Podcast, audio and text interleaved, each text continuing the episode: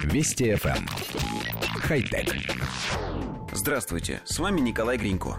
Группа ученых из Университета Пенсильвании разработала технологию, позволяющую восстанавливать одежду и другие изделия из ткани в случае их повреждения при помощи простого погружения в воду. Из особых бактерий и дрожжей исследователи изготовили жидкость, помогающую самовосстановлению ткани. Как показали испытания, в случае разрыва края необходимо соединить, нанести небольшое количество упомянутой жидкости, а затем опустить ткань в теплую воду, где она через некоторое время восстановится, хотя на ней и будет заметен след от повреждения. При этом, по словам ученых, восстановленную таким образом одежду можно будет без опасений отдавать в прачечную.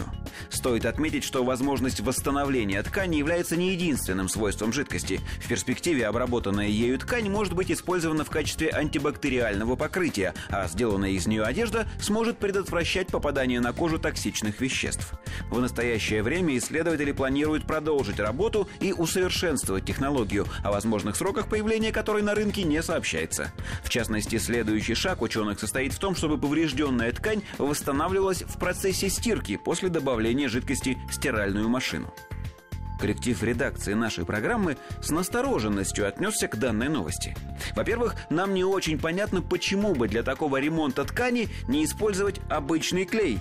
Суть остается прежней, но при этом технология упрощается, поскольку из нее выпадает процедура погружения в теплую воду. Намазал, приложил, жди пока высохнет. А во-вторых, вызывает недоумение идея добавлять чудо-жидкость в стиральную машинку – нам почему-то кажется, что в таком случае потребитель рискует достать из нее крепко склеенный ком одежды, ведь состав не умеет самостоятельно находить место повреждения и ремонтировать именно его.